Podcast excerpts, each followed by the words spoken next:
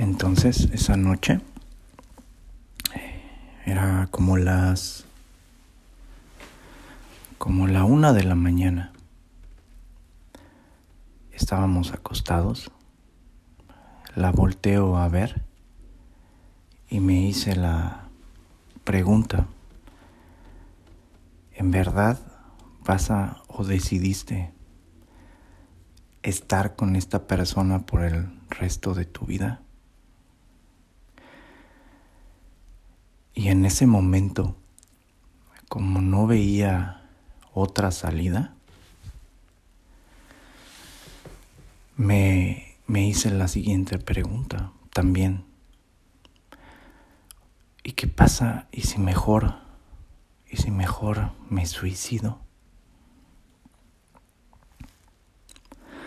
Hoy el formato de, del programa cambia un poco. Hoy no les quiero hablar desde, desde la postura o el personaje del magnífico. Digo, a, estas alturas ya sabrán que es, es, es de puro mame. No tengo nada de magnífico. Tampoco les quiero hablar desde la postura del psicólogo. Perdón. Hoy les hablo desde, desde mi postura desde la postura de Orlando.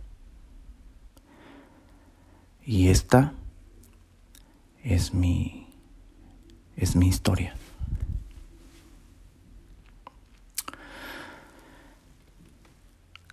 Esto que, que yo viví no se lo deseo ni a mi ni a mi peor enemiga, ni a mi peor enemigo.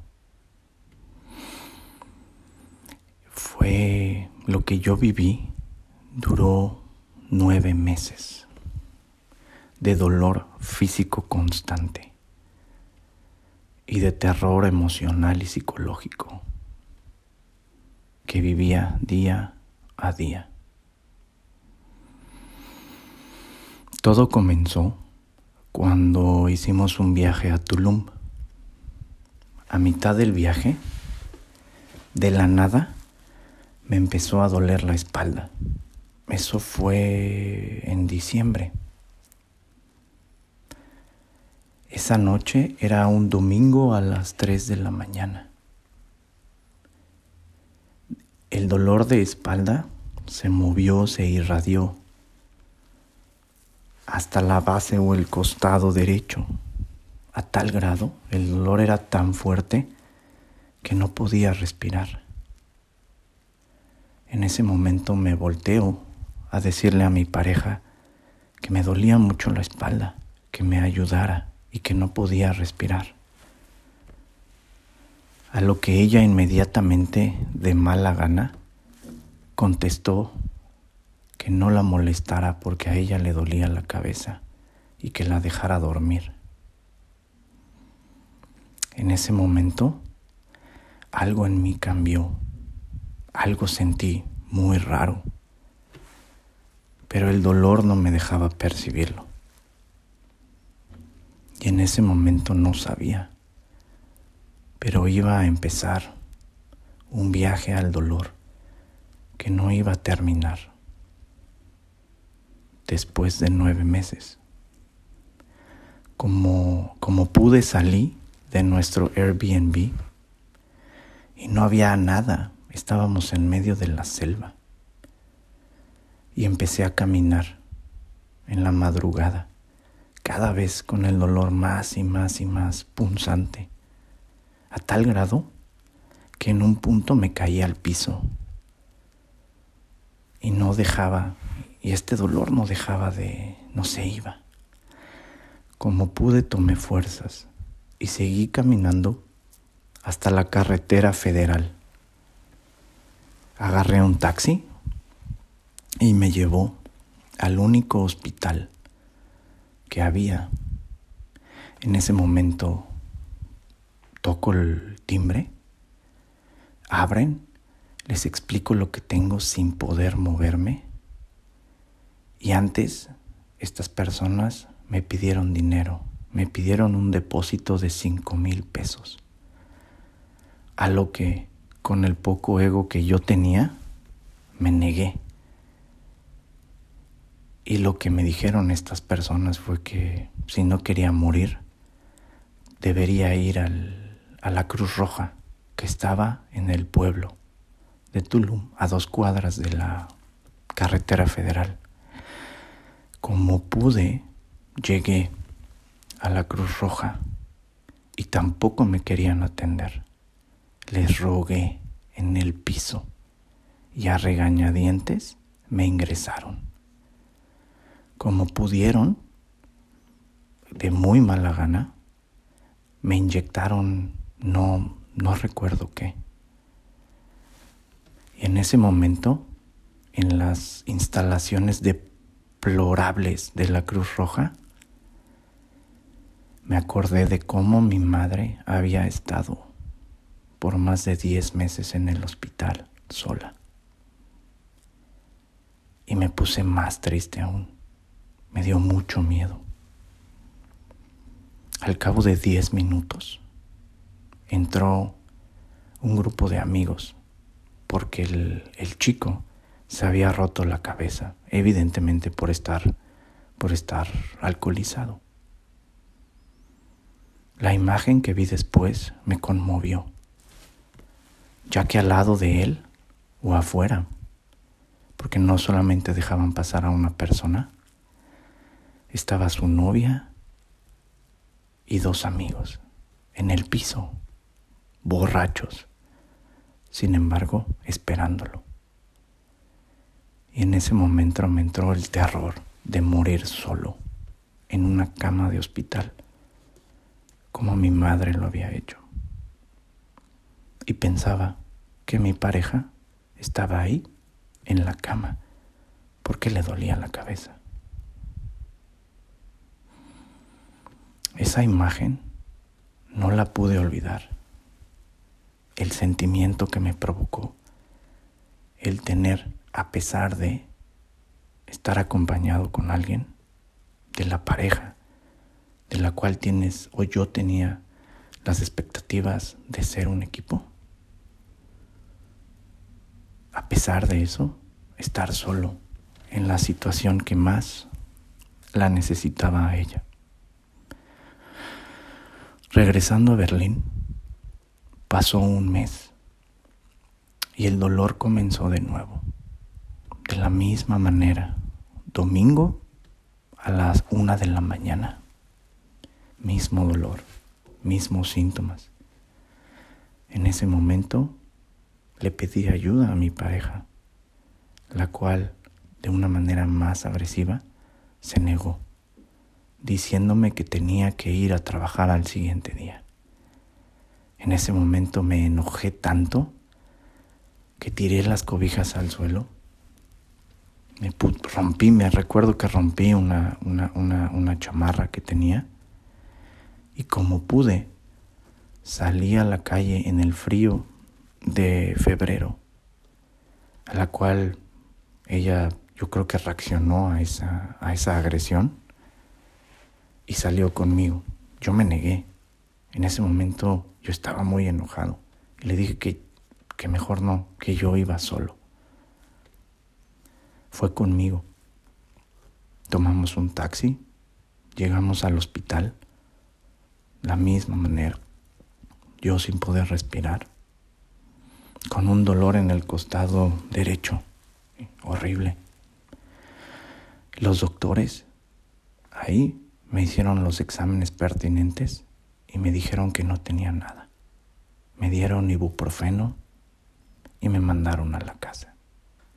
Toda la semana ella me estuvo reclamando que no pudo dormir bien y que por eso estaba muy estresada en el trabajo. Para no hacerles el cuento largo, pasó febrero, marzo, abril y mayo. Cada vez mis síntomas eran más fuertes, cada vez. Cada vez que yo quería hacer algo para recuperar mi salud, hacer yoga o correr, inmediatamente que regresaba de la actividad,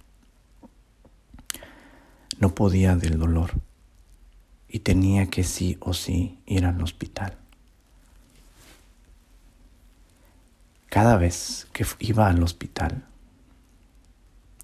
los doctores se veían más intransigentes, al grado en el cual me regañaron y me dijeron que yo solamente estaba inventando mis síntomas, a pesar de que todos los indicadores de sangre estaban rojos y claramente indicaban que yo, que algo en mí no estaba funcionando bien.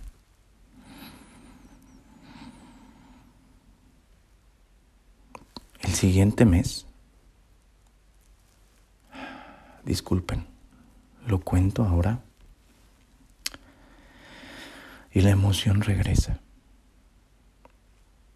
Evidentemente, yo pensaba que este trauma había sanado, pero aquí estoy reviviendo el dolor.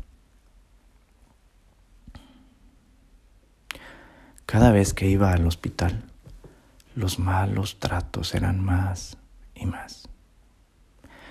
Y al cabo del séptimo mes, del dolor constante en el costado derecho, y al cabo de siete meses en el cual tu pareja y la familia de tu pareja te está diciendo que evidentemente es un tema emocional, pues yo me lo empecé a creer. Y en el séptimo mes de tener mi autoestima por los suelos, queriéndome contar la historia de que era un tema emocional, fui o terminé yendo a una clínica que se encuentra en el barrio gay de Berlín, en la Mochstrasse. Entro con los doctores y me atiende un hombre, no recuerdo su rostro.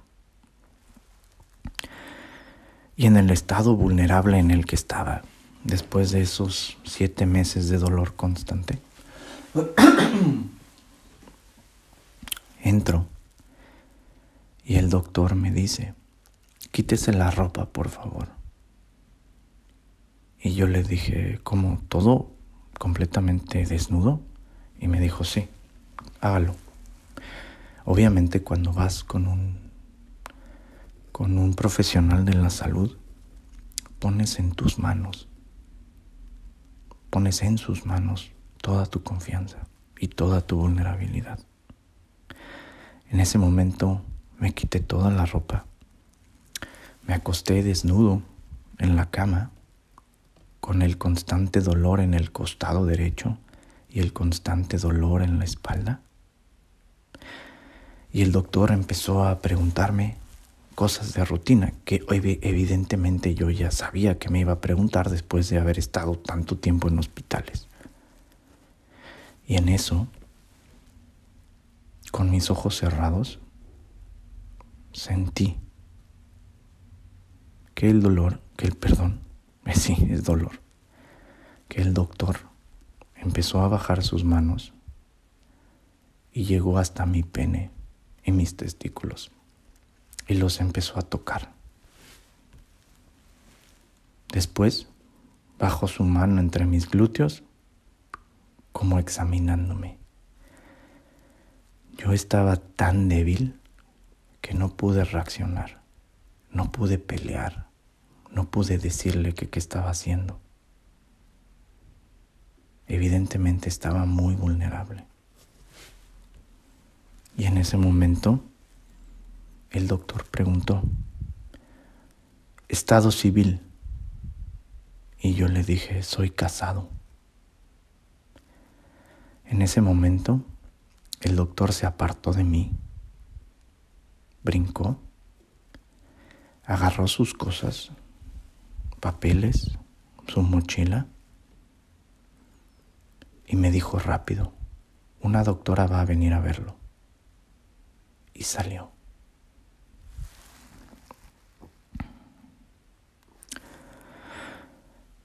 Imagínense, no se lo deseo a nadie. Estaba confundido estaba triste, estaba con un profundo terror y un profundo sentimiento de impotencia. Fueron minutos que se hicieron horas, que se hizo una eternidad. Cuando salí de la clínica, llegué a la casa, esperé a que mi esposa regresara y lo primero que hice fue platicarle.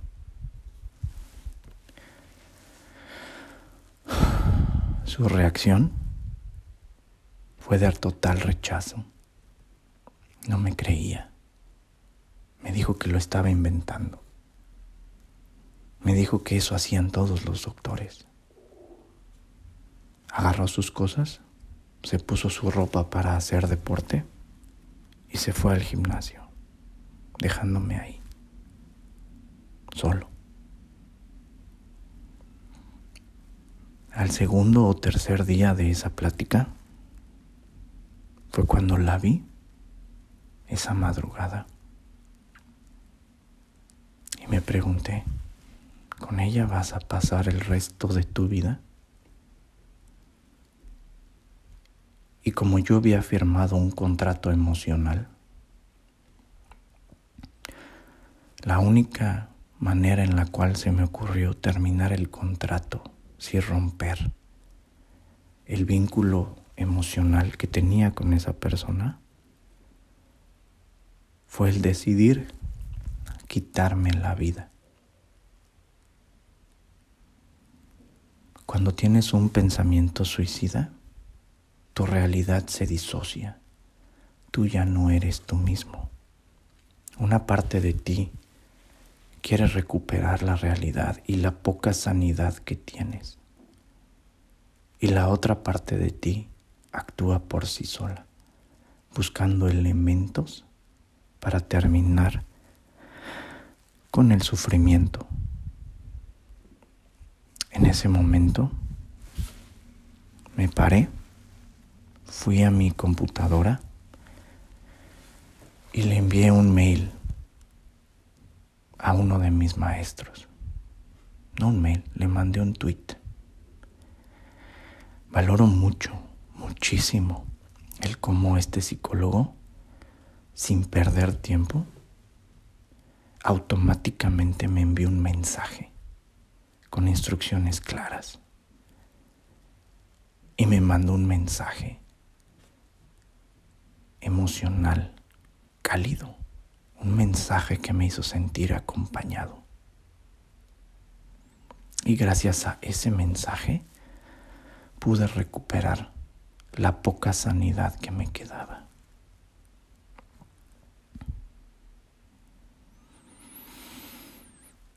Tiempo después, a los cuatro días de estar en la cama, porque yo ya no podía trabajar, estaba de baja médica, me movía, me dolía. Y no podía moverme, porque si me movía me dolía más. Googleé un doctor en español en Berlín. Fui a la siguiente mañana sintiéndome solo con todas las pruebas que me habían hecho en ocho hospitales en Berlín. Llegué con la doctora y a los 10 minutos ella me dijo, la doctora que hablaba español, me dijo, ah, como son idiotas. Tienes piedras en la vesícula y estás a nada de que te explote la vesícula y estás a nada de que te dé pancreatitis. Y por cierto, gracias a esto, tu glándula tiroidea está afectada también. Y por eso sientes los panics, los panic attacks que has sentido. Me recetó una hormona tiroidea, yodo, y en ese momento ella me dijo, voy a ir contigo al hospital y voy a hablar con el director, porque si tú vas no te van a atender. En ese momento, lo único que pude pensar fue el racismo, los vallas que tenemos de ver a una persona y juzgarlo por su tono y color de piel. El cómo había ido ocho a ocho hospitales y en una ocasión haber terminado en un cuarto de servicio con escobas. Un amigo que vive en Berlín fue a rescatarme y a pelearse con las enfermeras. Así fue como por nueve meses de mi vida me trataron y me llevaron a tal grado de querer cometer un suicidio.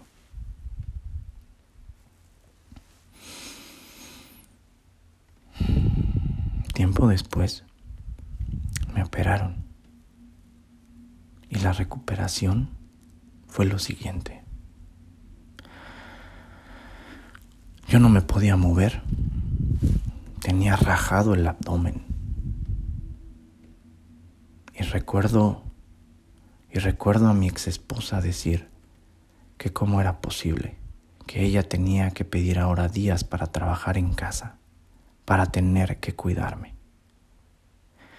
Recuerdo esos días en los cuales ella se levantaba en la mañana, me hacía tres papas, se iba toda la mañana al gimnasio, regresaba para estar evidentemente molesta de tener que cuidar a alguien y seguir trabajando.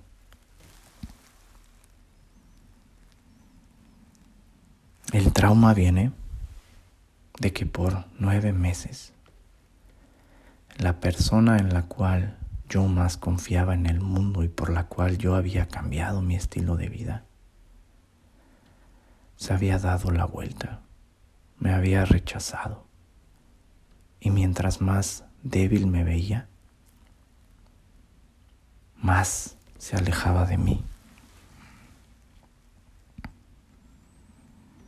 El trauma viene de que esa persona no confiaba en mí, no me creía. Y el trauma viene de que por esos nueve meses yo me sentí la persona más sola del universo.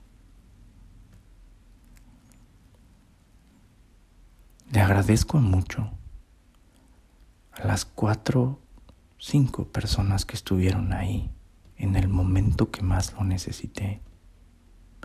El psicólogo Dado Canales, el cual admiro muchísimo, es uno de mis maestros de vida. A una persona que ya no está con nosotros, Salvador López Martínez Chava, otro psicólogo, profesor de psicología de la Universidad Iberoamericana a mis tres amigos en Berlín, que aunque no supieron esta historia a profundidad, porque yo tenía mucha vergüenza de abrirme después de que mi pareja no me creía, estuvieron ahí sin preguntar detalles. Enrique, Oscar y Arturo. Y la persona que confió en mí, humana y emocionalmente, Christian Grossman esa persona que estuvo conmigo hasta el final, que me dio toda la confianza para que, a pesar de la situación, poder crear un sueño y un proyecto de ser la primera empresa con haber, de haber puesto a un psicólogo para ayudar a toda persona que estuviera pasando un mal rato en la empresa. Sin el apoyo de esas personas, yo creo que sí me hubiera, sí hubiera terminado con mi vida.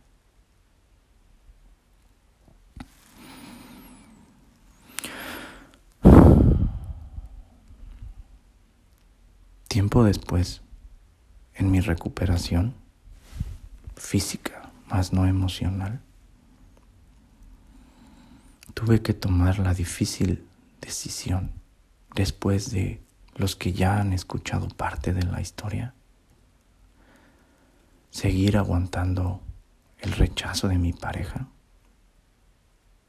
seguir o aguantar el aborto que ella decidió tener. Y seguir aguantando el, el dar mi vida para la felicidad de otra persona. No la estoy culpando. Cada uno vive su dolor. Solamente estoy platicando y estoy exponiendo que no necesitas terminar en un campo de refugiados de guerra o vivir una situación extremadamente difícil físicamente para tener un trauma. Hablo de esto porque afuera cada uno de nosotros que escuchan evidentemente tiene una herida de dolor que minimiza.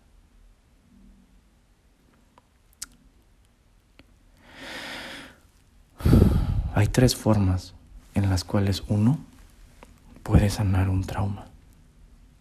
La primera es hablándolo. La segunda es con medicamentos. Y la tercera es acting out, viviendo el trauma en un ambiente seguro. No hay una mejor que otra. Y esto lo hago y entonces hablas de esto para llamar la atención, Orlando. No, bueno, sí, ahorita, como llamada de atención a que por medio de hablar, por medio de exponer, por medio de, de sacar la herida, puede uno empezar a sanar.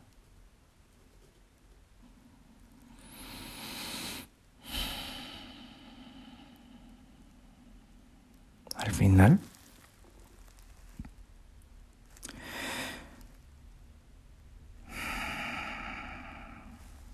un día, después de todo eso que viví, no sé, se me cruzó por aras del destino una imagen, la imagen que están viendo en el episodio de hoy. No llegué hasta aquí solamente para llegar hasta aquí. Y esa imagen, como cerecita al pastel, me dio las fuerzas para que hace tres años, llegando de Suiza, abriera la puerta de mi casa y lo primero que salió de mí para mi ex esposa fue decirle, ya no quiero estar contigo, ya es suficiente. Y ahí decidí cerrar mi corazón y empezar a sanar. Cerrar mi corazón. Y sí, las cicatrices sanan y dejan, o las huellas, las heridas sanan y dejan una cicatriz enorme. Pero al cabo del tiempo, como la herida en mi estómago, en mi abdomen, las cicatrices se van haciendo más pequeñas y pequeñas, pero siempre van a estar ahí.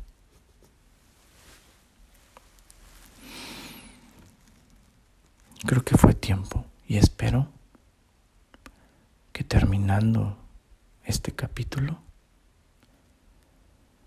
no vuelva a pensar más o vuelva a pensar cada vez menos en este trauma. Como les decía en capítulos anteriores, Vuélvete la persona que necesitabas más en tu pasado. Vuélvete ese héroe que necesitabas más en ese tiempo para sanarte a ti mismo. Y así es como tiempo después nació el personaje del magnífico. Y me volví esa persona que necesitaba más en mi pasado, cuando más lo necesitaba, para que así cada persona, cada viajero, cada paciente que ha estado conmigo, a manera de lo posible, en manera de lo posible, pueda ayudarle a no tener que vivir el dolor que yo viví y a no tener que llegar a tal grado, a tal extremo en su vida para tomar una decisión irremediable.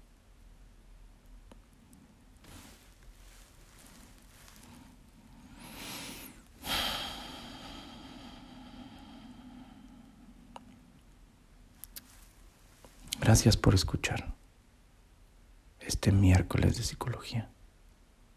Ahora conocen mi historia. Ahora conocen el por qué el podcast se llama Sacando el Trauma.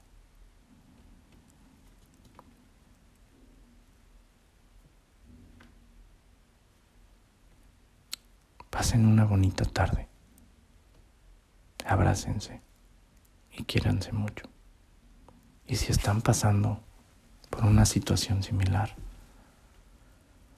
háblenlo, díganlo, exprésenlo. Siempre va a haber héroes del día a día que van a estar dispuestos a ayudar y a estar por ustedes en los momentos en los que ustedes más lo necesiten. Y si no hay nadie, no se preocupen. Aquí estoy yo aquí estoy yo. Hasta luego.